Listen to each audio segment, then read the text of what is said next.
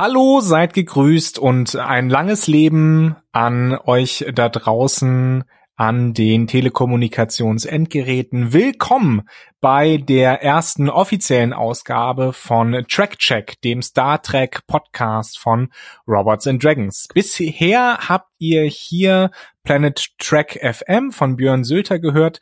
Der macht seinen Podcast jetzt bei Sci-Fi. Also wenn ihr Björns sonore Stimme weiter hören möchtet, könnt ihr gerne da vorbeisurfen. Aber natürlich wollen auch wir hier von Robots and Dragons alles aus dem Star Trek Universum weiter begleiten. Und deshalb hört ihr jetzt an dieser Stelle nun unseren Track Check mit freundlicher Unterstützung der FedCon GmbH.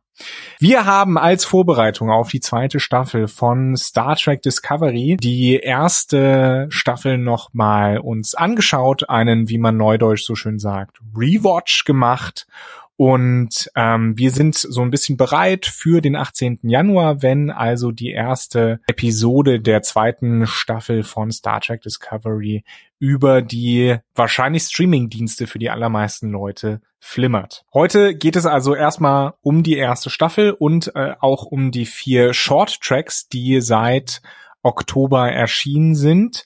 Aber bevor wir jetzt wirklich da einsteigen, äh, ein kurzes Wort zu uns, nämlich ähm, meine Stimme ist heute nicht alleine und ich möchte auch nicht, dass sie jemals alleine bleibt, sondern mit dabei ist die Nele und der Stefan, zwei Redakteure von Robots and Dragons. Und Nele, möchtest du mal kurz sagen, wer du bist ähm, und wie du hierher gefunden hast? Ja, hallo. Äh, ich bin seit 2013 bei Robots and Dragons und wurde von Sebastian Lorenz, Claudia Kern und Susanne Döpke damals angesprochen, ob ich dabei sein will. Äh, hab mich seitdem so ein bisschen mehr in dieses ganze Star Trek-mäßige eingearbeitet, weil das möchte ich sagen.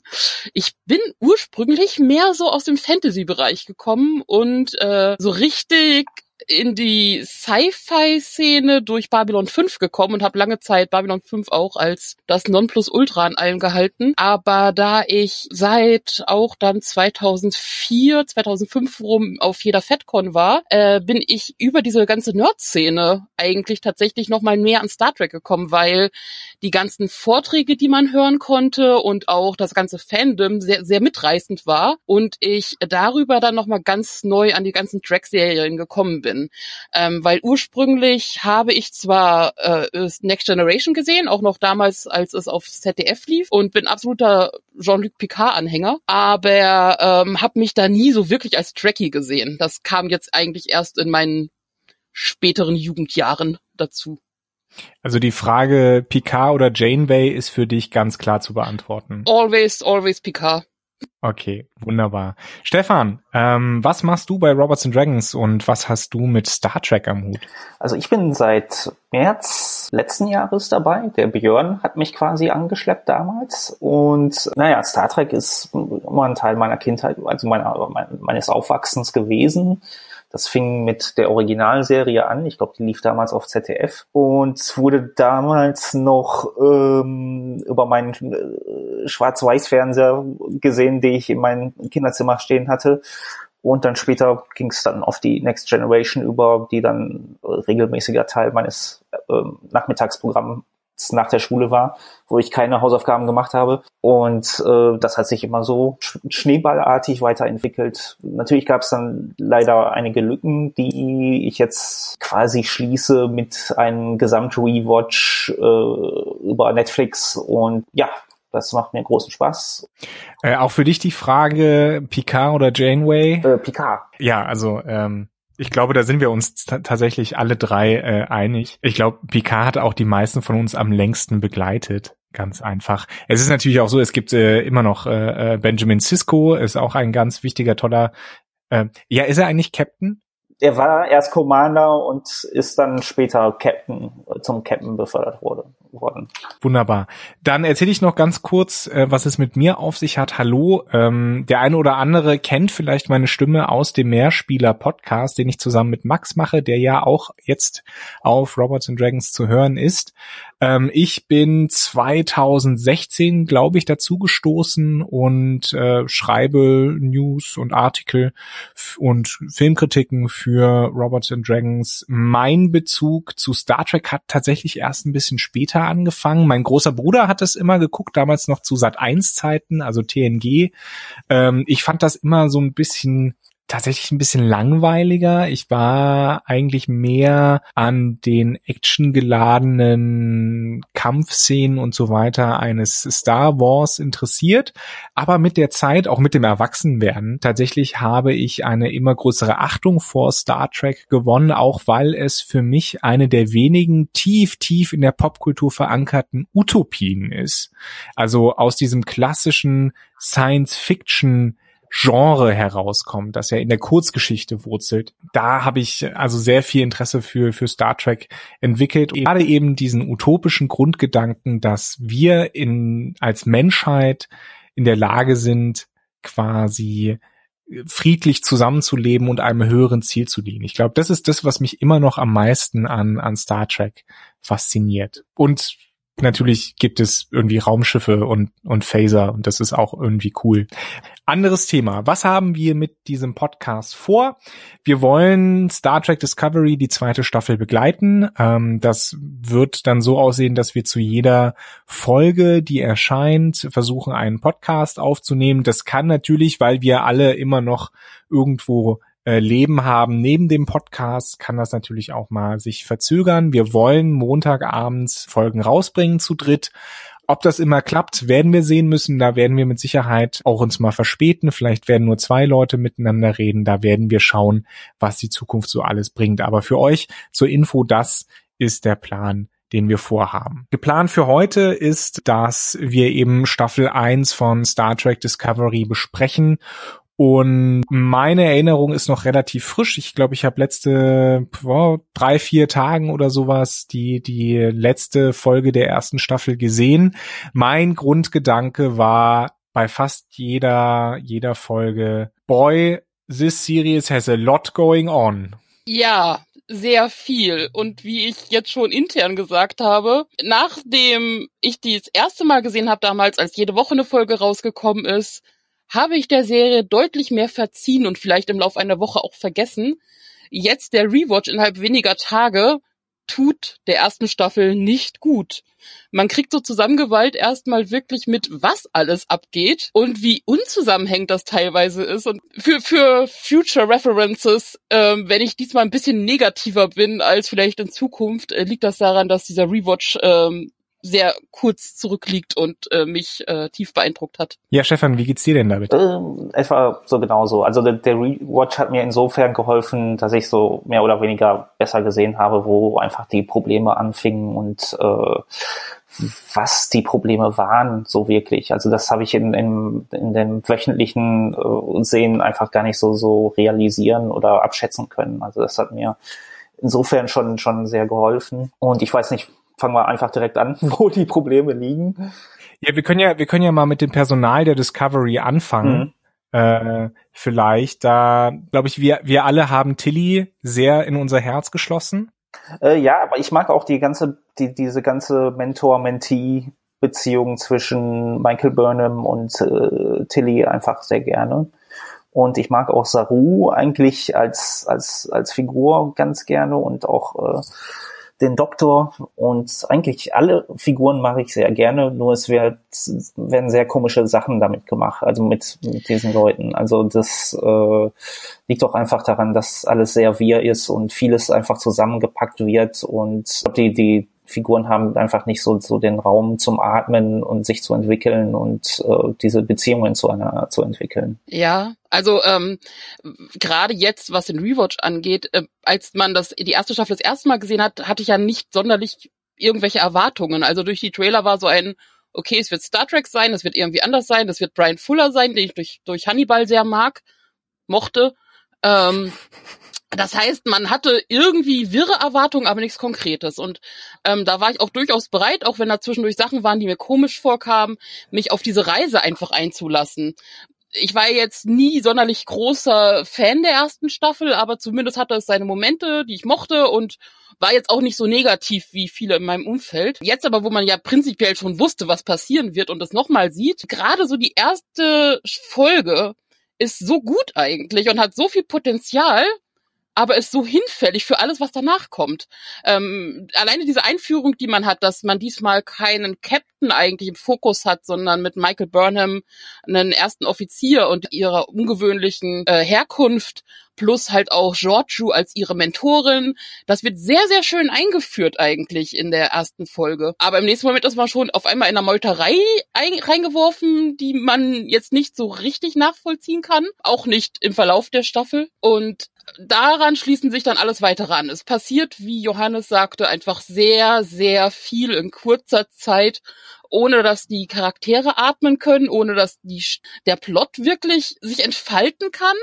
Weil immer, wenn irgendwelche Ansätze sind und man sieht, okay, das könnte richtig schön werden, ist der schon wieder irgendwie vorbei und man landet wieder komplett woanders. Also was, was ich tatsächlich, was ich auch meinte mit diesem, äh, da, da ist sehr viel los. Sie machen viele, viele Fässer auf, die an und für sich tatsächlich gereicht hätten, um ähm, zumindest eine eigene Story-Arc von vier, fünf Folgen zu füllen, was sie zum Teil ja auch machen, zum Teil aber verläuft die dann im Sande. Also wenn ich beispielsweise an diesen, diese äh, Tardigrade denke, den Ripper, das ist ja ein ganz interessantes Wesen, das da auch in Verbindung steckt mit diesem, mit diesem Sporennetzwerk, aber letztlich wird es dann irgendwann ins All entlassen, ähm, soll sich auf eine neue Suche geben und tschüss. Und ich finde, da hätte man sehr viel mehr machen können. Eine ganze Folge dreht sich um äh, um, um Harry Mudd beziehungsweise diesen Gormagenda und keiner von uns weiß, was ist das eigentlich, außer ein Weltraumwahl. Also es gibt immer wieder so diese, diese Elemente, die mich fragen, naja, baut das doch aus. Erzählt uns was darüber, macht das zum Thema.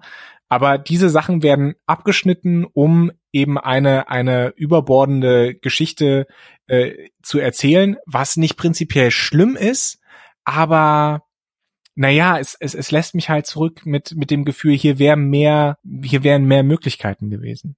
Man merkt auch definitiv, dass es hinter den Kulissen zu Showrunnerwechsel, kreative Differenzen kam, dass äh, jede Menge Leute mitgemischt haben, die verschiedene Sachen wollten und es zu mehreren Richtungswechseln gekommen ist. Also dass Brian Fuller ausgestiegen ist, ist kein Geheimnis, dass CBS äh, hauptsächlich äh, seinen Streamingdienst promoten wollte und äh, natürlich sehr viele alte Star Trek-Fans ansprechen und neue dazuholen, was schwierig ist, wenn du das alle, also es, es lastet auch einfach, glaube ich, relativ hohe Erwartungen von allen möglichen Seiten auf dieser Serie. Ähm, und das merkt man leider zu sehr. Also wenn ich nochmal auf Johannes einsteigen darf, also ich stimme dir zu auf jeden Fall, Nele. Ich glaube, da braucht man gar nichts mehr hinzuzufügen. Diese ganzen Sachen hinter den Kulissen, das hat man alles prominent irgendwie mitbekommen.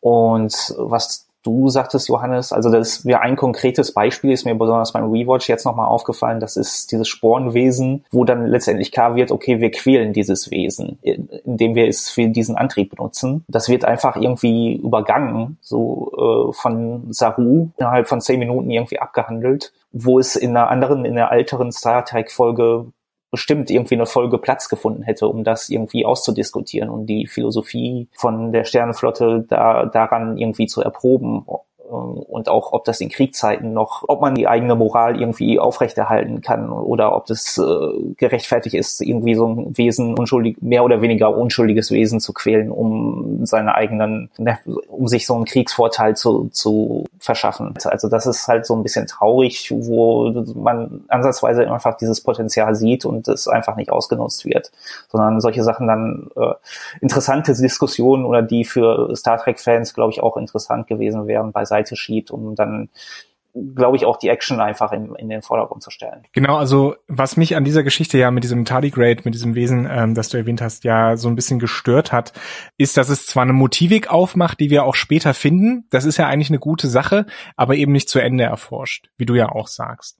Ich glaube, da merkt man vor allen Dingen so, die, die erste Staffel war ja quasi zweigeteilt und gerade in diesem ersten Teil merkt man, dass man versucht, eben so dieses alte TNG-Feeling mit ich nenne es immer das Dilemma der Woche. Ne? Also TNG lief ja darauf hinaus, okay, wir reisen durchs Weltraum und bums, oh, haben wir hier ein Dilemma, wie gehen wir damit um? Oder da eine Katastrophe, helfen wir, helfen wir nicht? Und da merkt man ganz stark diese, diese Wurzeln da drin im, in der ersten, im ersten Teil dieser ersten Staffel. Und in der zweiten geht es dann wirklich nur noch darum, dieses Spiegeluniversum eben zu erkunden, Lösungen zu finden für die Konflikte und dann nach Hause zu kommen. Äh, das alles vor dem Hintergrund. Und ich glaube, das ist das, was, was ich wirklich schade finde, auch wenn ich den Beweggrund verstehen kann, der der Schreiber vor dem Hintergrund dieses Krieges gegen die Klingonen. Und ähm, ich weiß nicht, ob Gene Roddenberry das wirklich gesagt hat, aber er hat sich ja eigentlich vehement damals ausgesprochen äh, dagegen Krieg innerhalb oder der Föderation mit einem anderen Volk zu thematisieren, nur um eben eine Story voranzubringen. Und das finde ich halt schade.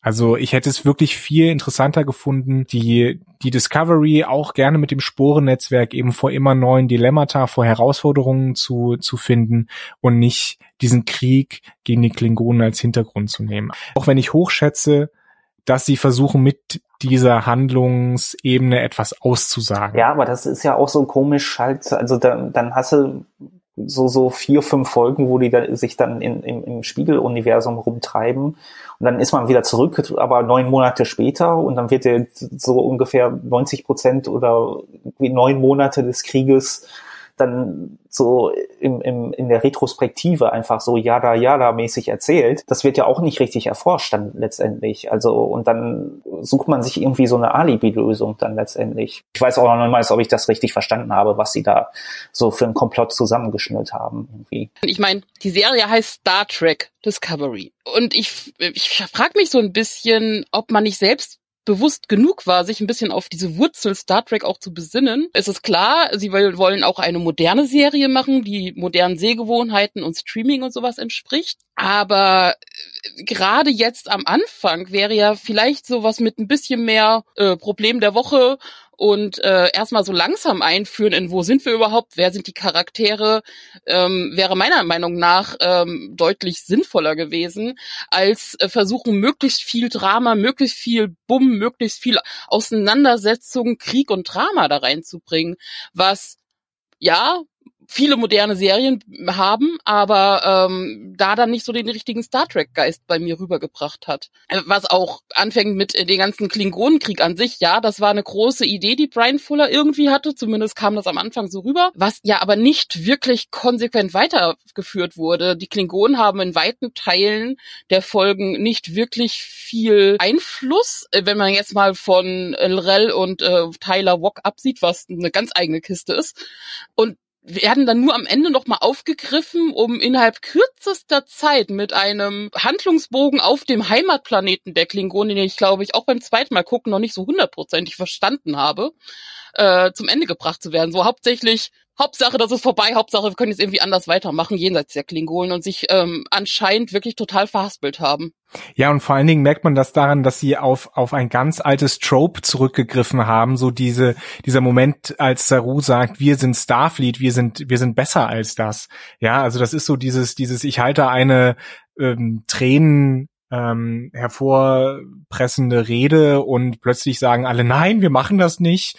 Und wir glauben, dass wir besser sind als die anderen, wer auch immer das ist. Also ich weiß nicht, das, das fand ich schon sehr schmalzig und eigentlich nicht angemessen. Es ist okay, wenn man ähm, da in dem Zusammenhang den, ich glaube, äh, die Commander Corn, Cornwall ist es, ähm, damit konfrontiert, dass man damit gegen Grundsätze der Föderation und der Menschlichkeit und Menschheit damit verstößt. Das sind rationale Argumente und ich glaube, das passt eher so ein bisschen also die Vernunft zu nutzen, passt eher in das in die Welt von Star Trek als auf pure Emotion zu setzen, was sie, was sie ja in dem Moment getan haben. Und wie gesagt, es ist halt einfach so ein, so ein altes Trope, ja, so, so eine Braveheart-Rede. Toll. In Wahrheit würde die ja äh, nichts ändern. Da würde man dann halt wirklich sagen, nein, Cornwall, sie liegen falsch. Und da würde es tatsächlich Sinn machen, quasi, wenn die Crew der Discovery meutert. Auf jeden Fall. Ähm, ich muss auch sagen, ich habe noch nie Fanfiction geschrieben, aber jetzt nach dem Rewatch, gerade nach so den ersten Folgen, war ich noch nie so nah dran, weil es gibt so viele Dinge, die ich so gern erforscht sehen würde. Ich meine, alleine angefangen, dass ich das irgendwie deutlich spannender gefunden hätte, wenn man wirklich mehr nach diesem ganzen, okay, wir haben die Discovery und das ist das mega Forschungsschiff und wir haben hier ganz viele neue Technologien und Sachen, äh, wo man auch den ethischen Aspekt viel mehr beleuchtet, was ja in weiten Teilen auch Star Trek ist. So was darf man als Mensch, was nicht. Was ist, wenn man äh, mit neuen Formen und neuen Galaxien und neuen äh, Techniken und neuen Lebewesen konfrontiert wird? Wie können wir das mit unseren Statuten, die die Föderation hat, zusammenbringen? Was für Möglichkeiten gibt es auch überhaupt? Und dann auch im Zuge dessen die verschiedenen Charaktere mit zu beleuchten, weil Saru ist ja sowieso als der einzige Kelpien überhaupt in der Föderation oder überhaupt der einzige Kelpien, der Kontakt näher mit anderen Völkern hat, äh, komplett alleinstehend. Das ist spannend zu sehen. Michael Burnham hat menschliche Eltern, ist dann aber bei Vulkaniern und äh, aufgewachsen und als Vulkanierin erzogen. Da gibt es einfach ganz viele Charaktere, die äußerst spannend wären zu beleuchten und die genug Stoff für eine komplette Staffel bieten, gerade für den Anfang. So die ganzen großen Sachen wie Spiegeluniversum und Zeitsprünge und äh, Klingonenkriege und was auch immer alles, das wäre was für später gewesen, wenn überhaupt. Was mich, was mir noch gerade eingefallen ist, als wir darüber gesprochen haben, auch mit diesem ganzen Krieg. Also man hätte das machen können, aber dann hätte man sich immer auf den Krieg mit den Klingonen und den Spannungen, den politischen Spannungen, die daraus auch innerhalb der Föderation entstehen, ähm, konzentrieren sollen, weil es gibt ganz zu Anfang, das ist mir tatsächlich beim Rewatch auch nochmal äh, richtig eingeprügelt worden, ähm, Burnhams Vater hat ja ist ja einem Anschlag entgangen irgendwelcher äh, vulkanischer Rationalisten, Extremisten und so weiter. Das das taucht nie wieder auf, nie wieder.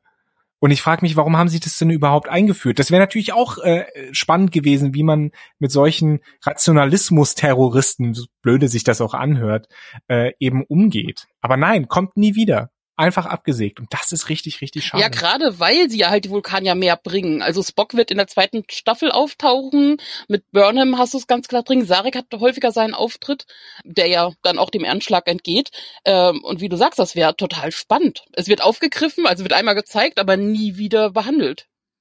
Und dann kann, dann kommt ja oft das Argument, ja, warten wir erstmal die nächste Staffel ab, ja, aber dann ist trotzdem rein vom Aufbau her und wie es wann eingeführt wurde, doch äh, also ich glaube nicht, dass da ein größerer Plan hintersteckte. Dann habe ich mal eine Frage. Glaubt ihr, das wäre eine bessere Serie, wenn die weit in der Zukunft spielen würde, also jetzt kein Prequel wäre? Weil für mich hängt's auch irgendwie an der Sache, dass man versucht, dann wieder Fanservice zu betreiben, dass man Zarek einprogrammiert und dann jetzt Spock und Captain Pike und also es ist irgendwie, man scheint, scheint denen irgendwie hörig zu sein. Und Star Trek war für mich dann auch immer ja, man äh, entdeckt irgendwie was Neues, jetzt nicht nur in, in der Erzählung selbst, sondern einfach auch neue Figuren und greift nicht immer wieder auf die alten Sachen zurück. Also ich glaube, da stellt man sich immer wieder selbst ein Bein und man versucht dann auch wieder einen Kanon irgendwie zu, gerecht zu werden, was sowieso äh, jetzt aufgrund der Technik, die hier gezeigt wird, das ist jetzt nicht für mich so schlimm, aber ich also ich glaube, man, man hat sich da mehr Probleme geschaffen, als man sich da äh, irgendwie ähm, was Gutes mitgetan hat. Auch das ist wieder der Punkt, wo mich dieses Wort Selbstbewusstsein in den Sinn kommt. Natürlich freue ich mich auch, dass jetzt ein Captain Pike kommt und ein Spock. Also freuen im Sinne von, ich glaube, es spricht immer irgendetwas an, wenn etwas genannt wird oder wieder auftaucht, was man in irgendeiner Form schon kennt. Aber natürlich macht man sich das als Serienschaffer damit auch unglaublich schwer. Man ist ja immer irgendwie begrenzt in dem, was man machen kann und darf, weil wirklich was Dramatisches darf ja im Prinzip nicht passieren, was wirklich die Föderation verändert oder ähnliches, äh, von dem man später dann nie wieder hört in den folgenden Serien, die ja zeitlich später passieren. Und ich bin absolut kein Fan davon, dann sowas anzukommen, zu sagen, wie ja, es ist eine andere Zeitlinie oder man macht alles wieder rückgängig durch irgendeinen Magic-Trick. Es war alles nur ein Traum. Es war alles nur ein Traum. Ja. Äh, alles auf dem Holodeck passiert, keine Ahnung. Entsprechend macht man sich das sehr schwer. Allerdings auf der anderen Seite, wenn man jetzt sagen würde, es spielt wirklich weit in der Zukunft und hat ähm, so kein, keine, keine typischen Namen und keine Sachen, die man kennt, die vorkommen, äh, hätten wir es jetzt bei der ersten Staffel auch, wäre es mir schwer gefallen, das wirklich als Star Trek zu sehen. Ich weiß, ich, ich habe irgendwie das Gefühl, das wäre irgendwie mehr akzeptiert worden einfach. Also das, dieses ganze Szenario, auch dass es vielleicht ein bisschen düsterer ist, dass sich die Sternenflotte vielleicht in einer ganz anderen, sagen wir mal, äh, geistig oder mental in irgendwie einer ganz anderen Verfassung befindet, als ich weiß es nicht. Also das, das wäre irgendwie mein Instinkt gewesen. Ich war auch ein bisschen verwundert tatsächlich, als klar wurde, dass es noch vor vor der klassischen Serie spielen soll, ähm, also vor äh, Captain Kirk und Co. Da dachte ich mir auch, okay, hm, was, was waren die Beweggründe? Weil, seien wir ehrlich, TNG und die Nachfolgeserien Deep Space Nine, Voyager sind die definitiv beliebteren Star Trek Serien, sind auch die bekannteren Star Trek Serien. Und da hätte man, glaube ich, noch ganz viel aufbauen können. Ähm, zumal die Kanon-Probleme hättest du so oder so gehabt. Äh, Im Zweifel hätte man einfach gesagt, naja, wir biegen uns den Kanon so ein bisschen zurecht, wie eben bei Star Wars, dass sie das Expanded Universe abgehackt haben, ist auch kontrovers diskutiert worden, finde ich aber aus einer kreativen Sicht heraus nachvollziehbar. Aber dann wiederum haben sie halt äh, so eine Entscheidung gemacht, ähm, dass, dass sie die Klingonen so fundamental geändert haben in ihrem Auftreten. Und da muss man sich dann auch fragen, okay, also wie ist euer jetzt euer Verhältnis zum Kanon? Ja, ist es lose oder wollt ihr nah dran bleiben? Also beides, beides geht halt nicht. Und beides wären, wären okaye Entscheidungen gewesen. Aber so dieses Mittelding zu fahren und dann bestimmte Sachen eben nicht zu erklären, warum sehen die Klingonen aus, wie sie aussehen, da, da weiß ich eben auch nicht, ob sie sich mit dem Setting, wie du sagst, Stefan, einen Gefallen getan hat. Aber vielleicht äh, sind die Klingonen noch mal ein Punkt, über den wir ähm, gesondert sprechen können oder wollen. Wie sieht das bei euch aus? Also es gab ja, oder ich, ich habe viele Stimmen gehört, die gesagt haben, warum haben sie das irgendwie gemacht? Bevor ich meine eigene Meinung sage, wie steht ihr dazu? Naja, es kam ja jetzt die Erklärung zum Beispiel, also herbeigeführt, warum zum Beispiel keine Haare sind, die jetzt in Staffel 2 wieder auftauchen. Da haben die Klingonen wieder Haare. Was meiner Meinung nach hauptsächlich darauf basiert, dass so viel Kritik kam, aber es wird äh, hergeführt dadurch, dass irgendwann in irgendeiner, basierend auf einer Legende, ich glaube nach der, wie das Alistair Butlet ge, ge, geschmiedet wurde, hat irgendwas mit Haaren zu tun. Und äh, wenn sie im Krieg befinden, äh, schneiden sich die Haare komplett ab und jetzt sind sie ja nicht mehr im Krieg, das heißt, die Haare können wieder wachsen. Was sehr fabriziert ist, aber ich lasse das mal durchgehen.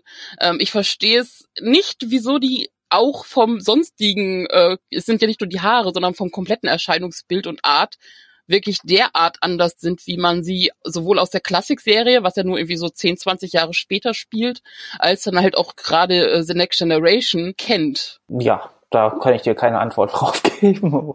Also also, aber, aber was mir auch, gut, das ist mir beim ersten Mal schon wieder aufgefallen, weil dieses ganze, diese ganze Maske und sowas alles, also das finde, dieses Klingonenvolk ist ja schon schwer, glaube ich, für uns so ein bisschen so ein, irgendwie einen Bezug als Zuschauer zu finden. Durch die ganze Maske, die jetzt einfach sehr schwer und beschwerend aussieht und absolut keine Mimik oder sonst irgendwie was mehr zulässt, äh, ist das, glaube ich, noch wesentlich schwerer geworden einfach.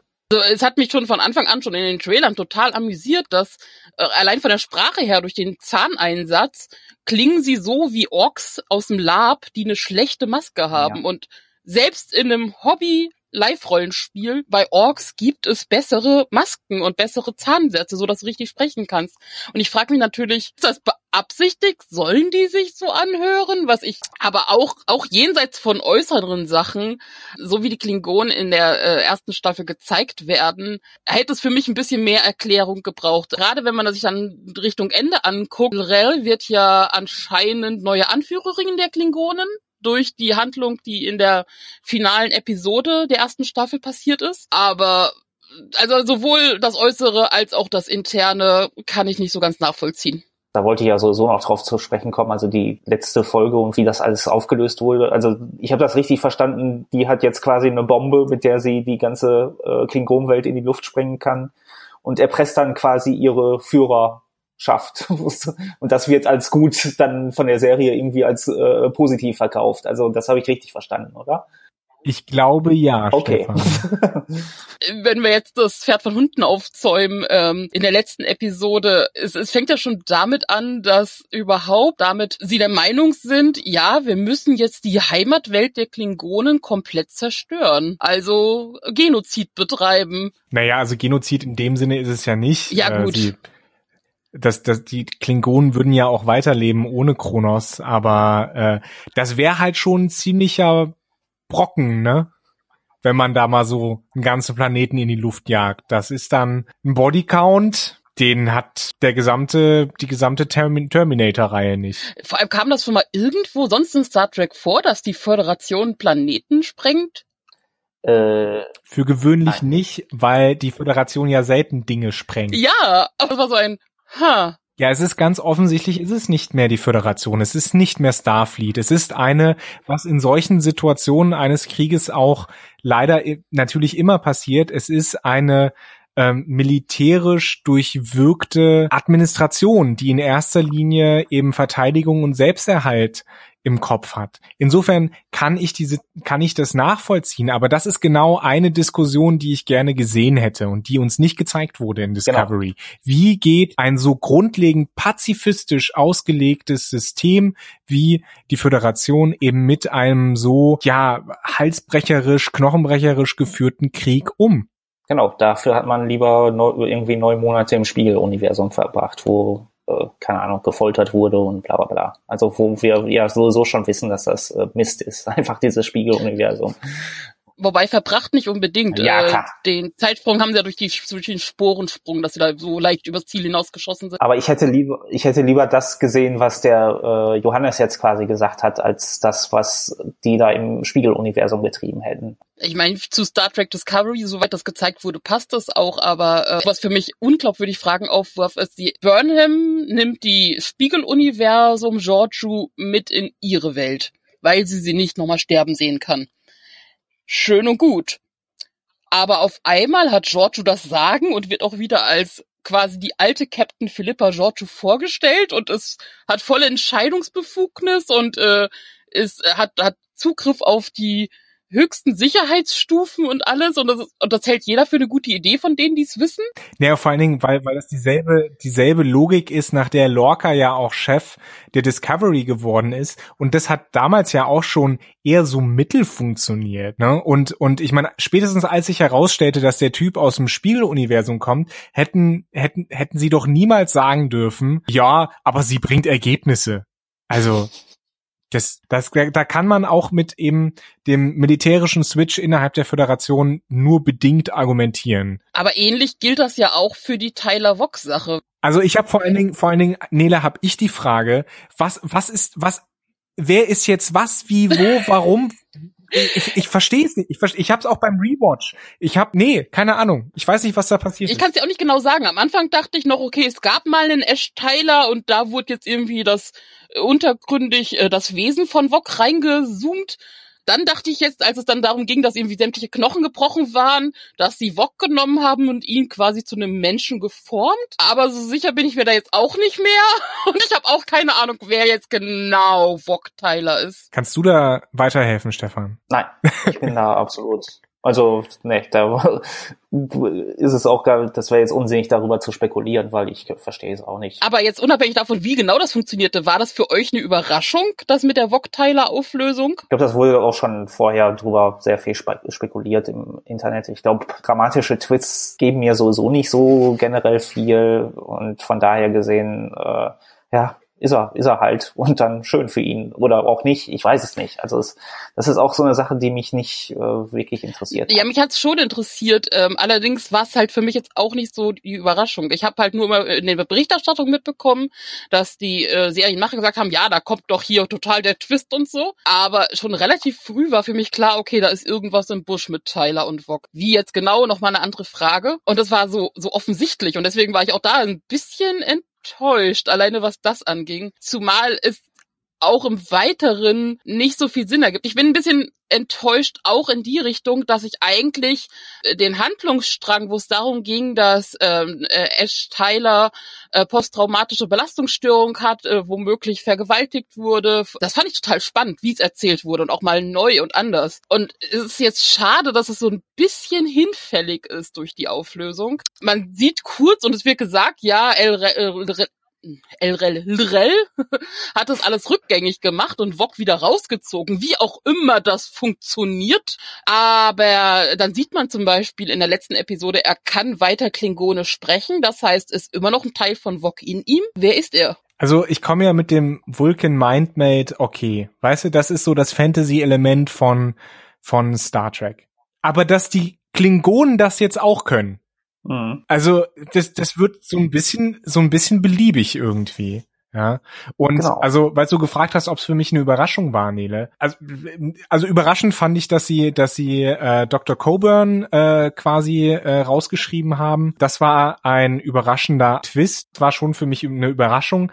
Aber dieses, hä, wie, wie kann er jetzt was, wo sein, wer, wer?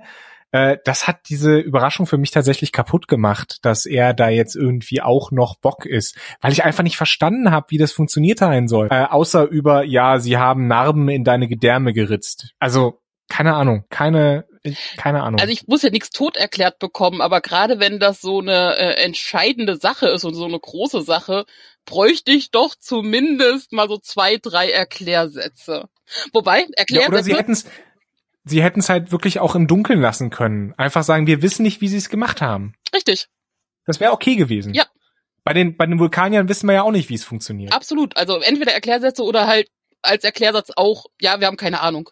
Ist für mich okay. Aber apropos Erklärsätze, das ist etwas, was mich auch bei dem ganzen Prozess störte ein bisschen dann, ist ab einem gewissen Punkt wenig gezeigt wurde oder natürlich hingeführt wurde, sondern dann muss Ash Tyler bzw. Vog äh, in einem kurzen Monolog Michael Burnham erklären, wer er ist und was er vorhatte. Rell muss äh, Saru erklären, was sie gemacht haben und was sie vorhatten. Generell wird in der zweiten Hälfte von Discovery sehr viel eher wir haben jetzt jemanden, der erzählt, was abgegangen ist, damit wir es abgehandelt haben, erklärt. Und ah, ich bin nicht so der größte Fan von Telling. Da hast du definitiv recht. Also ich glaube auch, ganz ehrlich, mein Eindruck am Ende war, dass sie diesen Twist, dass Lorca eigentlich der böse Spiegeluniversums Lorca ist, der war, um ehrlich zu sein, ich glaube nicht, dass der geplant war. Glaube ich nicht. Sie haben sich das am Ende so ein bisschen zurechtgebogen und sagt, das, das passt eigentlich ganz gut, aber ich weiß nicht. Es ist auch ein bisschen unbefriedigend.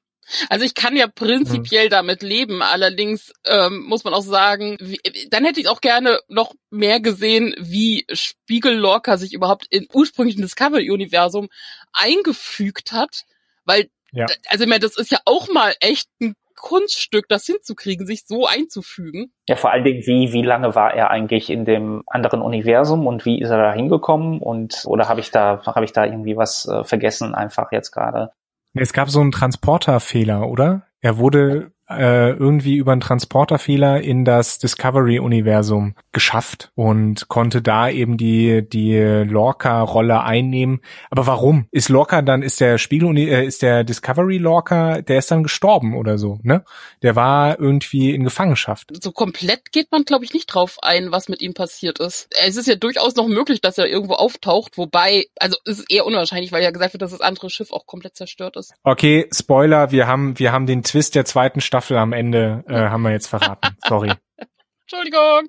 Lorca kommt wieder. Lorca, Discovery Lorca lebt noch. Naja, zumindest, ich meine, das ist jetzt nicht nicht wirklich Spoiler, wenn man sowohl den Schauspieler als auch äh, News zur Serie folgt, äh, weil der Dr. Ko äh, Kolber, der wird ja wiederkommen in irgendeiner Form. Also er wird, er hat mehrere Szenen gedreht. Ob es jetzt wieder irgendwie in einem äh, Sporennetzwerk sein wird im Gedanken oder auch tatsächlich eher als Kalber wiederkommt, na, abwarten. Stefan, möchtest du mal ähm, zusammenfassen, wie so welchen welchen Eindruck du jetzt von der ersten Staffel hast und was du hoffst, die es die zweite Staffel vielleicht ein bisschen besser machen kann? Also die erste Staffel hat einen starken Anfang, fand ich. Den ein oder anderen Lichtblick, Figuren mochte ich gerne, bis auf was mit denen so geschehen ist und welche Entscheidungen mit ihnen getroffen wurden. Und der Rest einfach zu viel gewollt, zu viel reingepackt, zu viel Fanservice, den, glaube ich, kein Fan so wirklich haben wollte, was dann auch noch zu viel einfach Umwegen und Sackgassen geführt hat. Und ähm,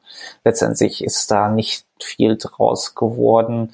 Ich hoffe für die zweite Staffel, dass man irgendwie eine stringentere, stringenteren Plot irgendwie erzählen kann, auch wenn er gerne, kann auch gerne über mehrere Folgen gehen, aber dass man bei einem Konzept oder bei einer Idee bleibt und dann nicht einfach irgendwie was beiseite wischt, dann wieder, um, um dann zur nächsten Idee irgendwie zu hetzen, die man dann auch wieder nur halbherzig erzählt, um dann wieder zur ersten Idee irgendwie zurückzukommen und was man dann halt zum Schluss dann extrem gesehen hat. Und wie geht's dir, Nile? I want to believe.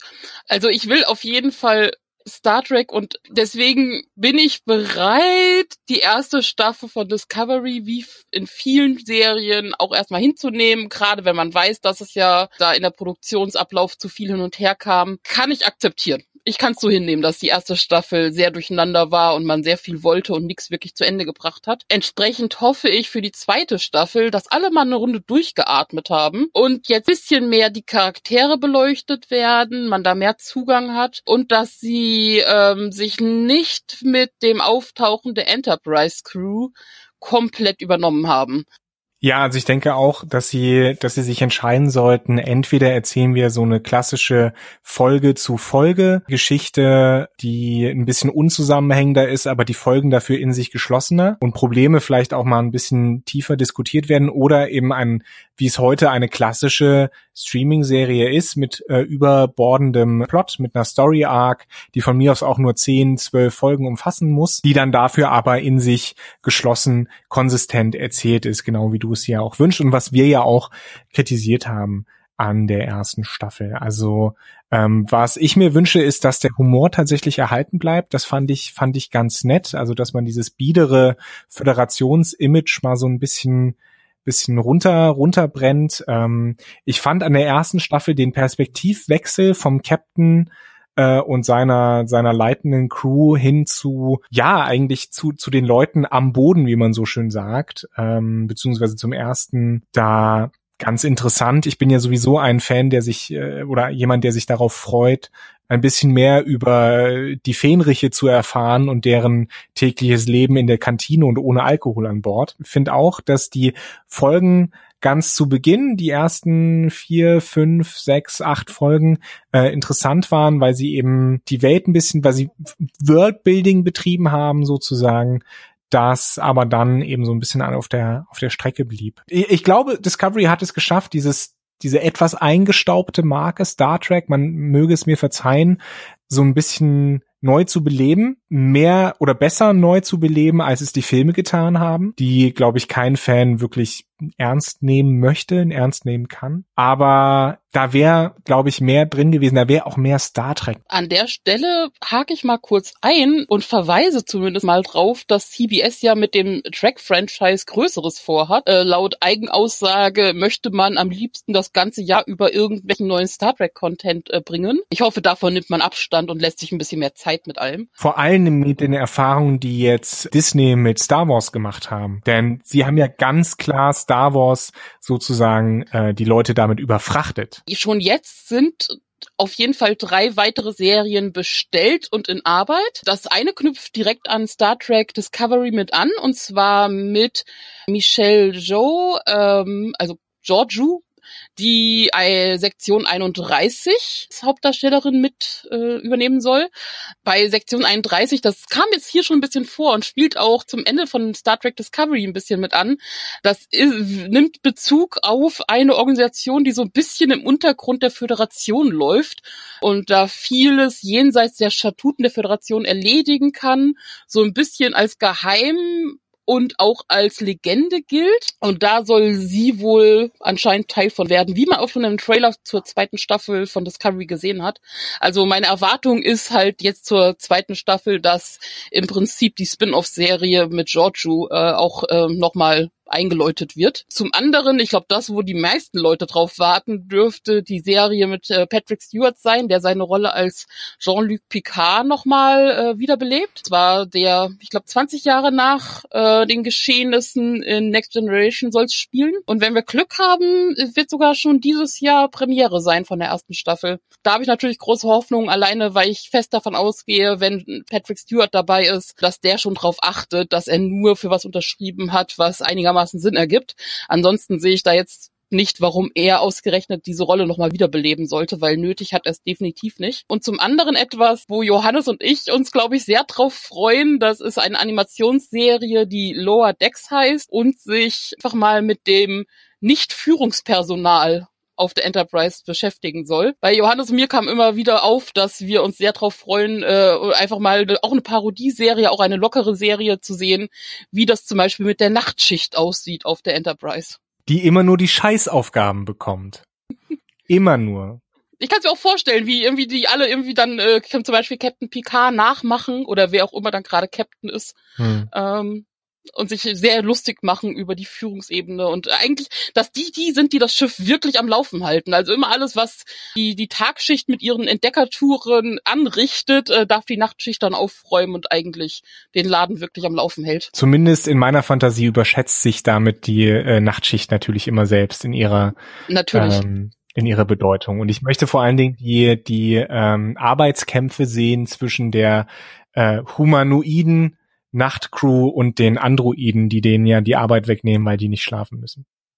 Ich, vielleicht sollten wir einfach eine Star Trek Serie schreiben. Ja, du wolltest doch anfangen, Fanfiction zu schreiben, oder nicht, Inele? Ja, zumindest war ich nah dran. Aber ähm, bevor wir uns damit beschäftigen können, mit den Spin-offs, gibt es ja noch die vier Short-Tracks, die CBS rausgebracht hat. Ähm, das sind äh, vier Kurzfilme, jeweils so ungefähr 15 Minuten, liefen hauptsächlich über CBS All Access. Da konnten wir uns von den massiven Gewinnen, die Robots and Dragons monatlich, ach was stündlich einfährt, konnten wir uns dann einen kleinen Trip in die USA leisten, inklusive Kurzabo für das CBS-Netzwerk, den Kabelzugang. War sehr schön dort unten in Malibu während, während des deutschen Winters. Jetzt sind wir leider wieder hier. Ja, vier, vier Kurzfilme, drei davon eher so mittel. Ja, ich, große Frage war für mich, was wollte CBS jetzt damit? Also ich hatte ein bisschen erwartet, dass sie nach den Kritiken zur ersten Staffel Star Trek Discovery es so ein bisschen als Hinführung und Ausführung und Änderungen Richtung Staffel 2 nutzen, was sie nicht getan haben.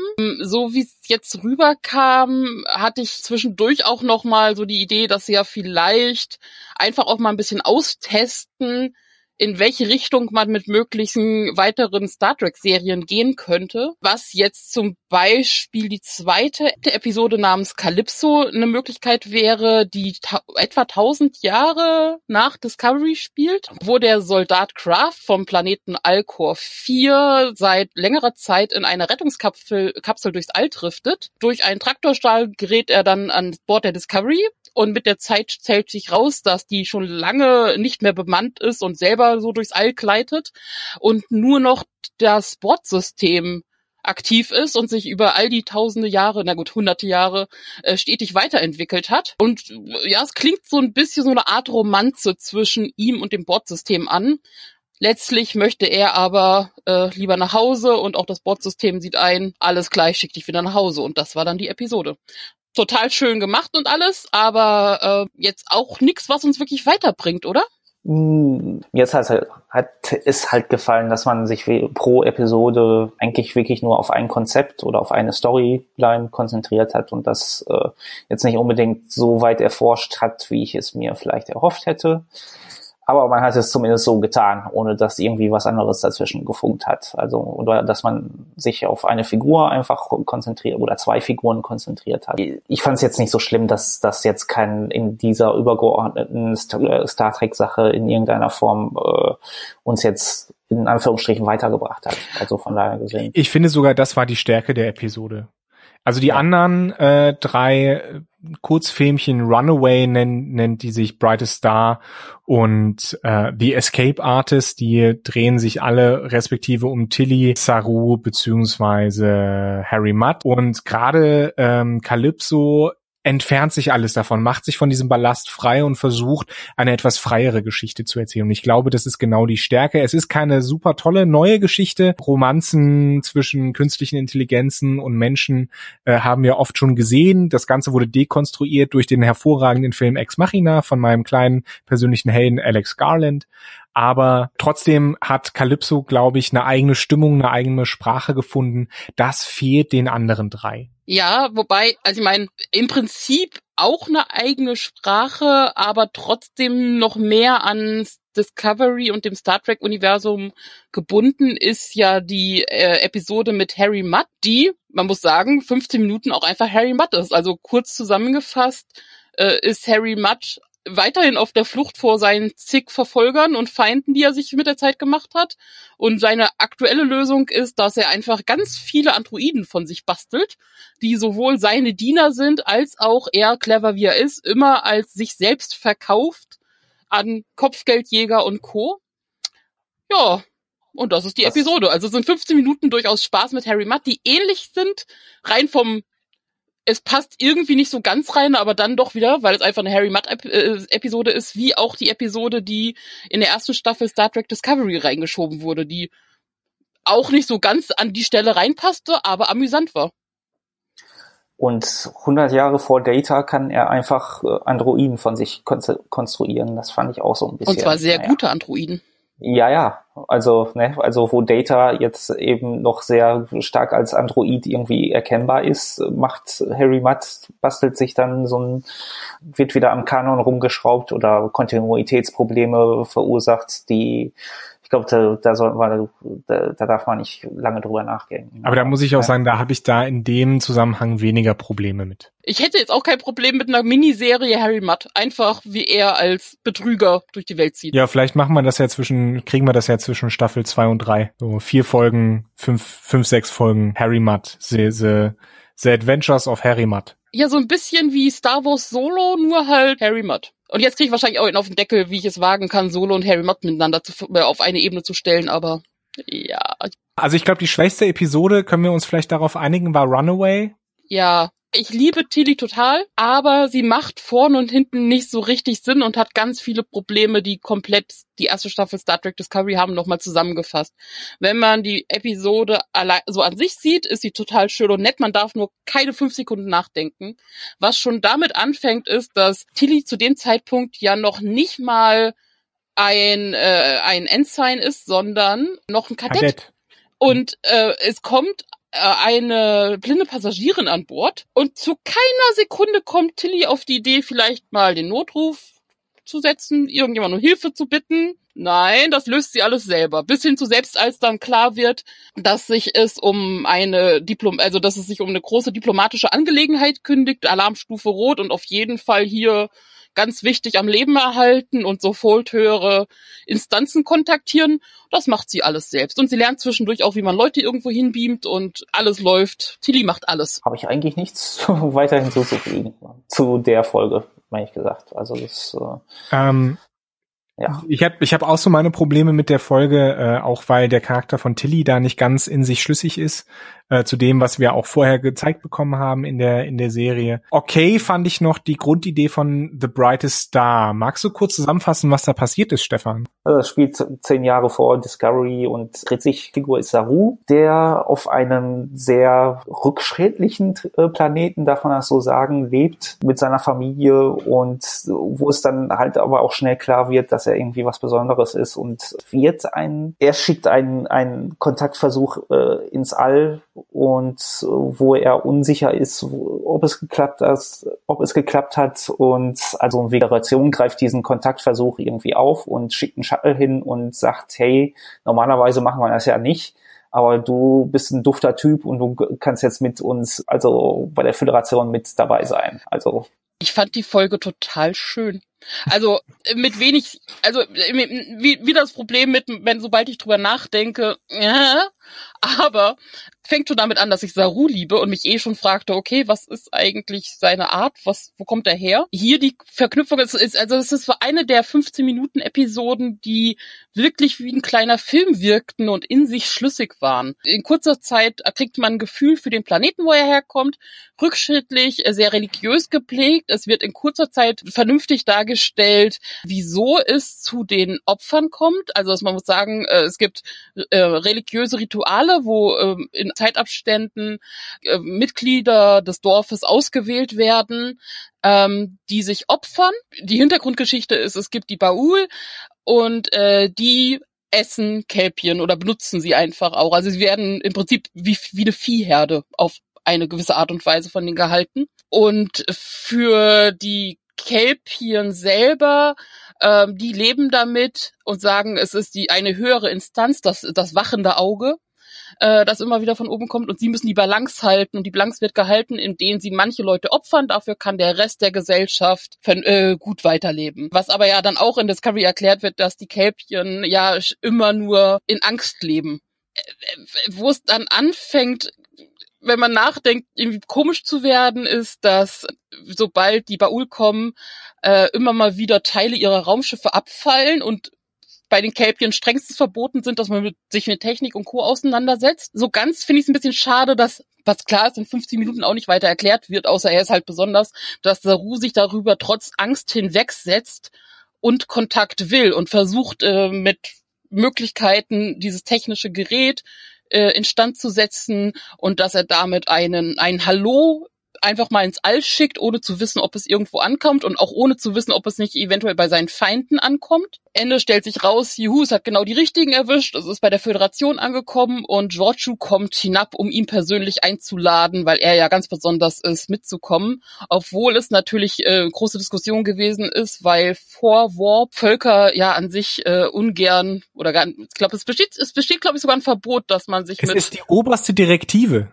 Die oberste Direktive ist kein Kontakt zu Pre-Warp-Völkern. Das wird hier mal komplett übersprungen. Also nicht nur übersprungen, dass man keinen Kontakt hält, sondern übrigens, du darfst mitkommen, du wirst deine Familie und deinen Planeten nie wiedersehen. Du hast ungefähr drei Sekunden, um dich zu entscheiden willkommen. Das symbolisiert quasi das ganze Problem, was ich mit Discovery habe. Dass Konzepte quasi so, so ein Lip-Service gegeben wird und das dann aber schnell beiseite geschoben wird, um irgendwie was voranzubringen. Also und das, das, das geht mir halt äh, ziemlich auf die Nerven. Und das ist in der Episode so extrem durchgekommen, weil es halt eine kurze Episode ist, das sehe ich auch ein.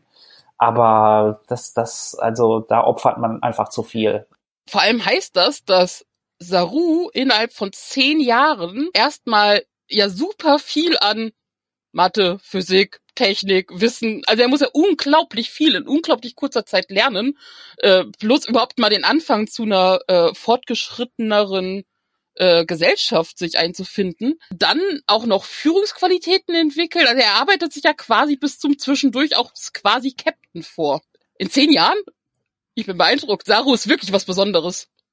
Was ich, was ich halt schön fand an der Episode ist, dass nochmal so ein bisschen die, die, die Grundprinzipien der Föderation in Kurz, äh, Kurzfassung wiedergegeben wurden. Es ist Neugier, es ist auch Kritik des Bestehenden, es ist äh, das Pochen auf Vernunft. Das alles finden wir in einer kurzen Diskussion, einer kurzen, auch hier sehr plakativ geführten Diskussion. Ich habe mich da an andere Diskussionen, äh, politische Diskussionen erinnert geführt, die man, die man äh, vielleicht mit mit jüngeren Menschen oder selbst als Jugendlicher hatte. Da habe ich mich dran erinnert gefühlt und ich finde, in, in dieser kurzen Diskussion werden diese Grund, äh, Grundelemente der Föderation nochmal dargestellt. Und das fand ich ganz nett. Und äh, daran merkt man auch, oder darum ist es für mich auch schlüssig, warum Saru zur Föderation will. Wie er da hinkommt, es hat halt nicht ganz so geklappt, das zu erklären.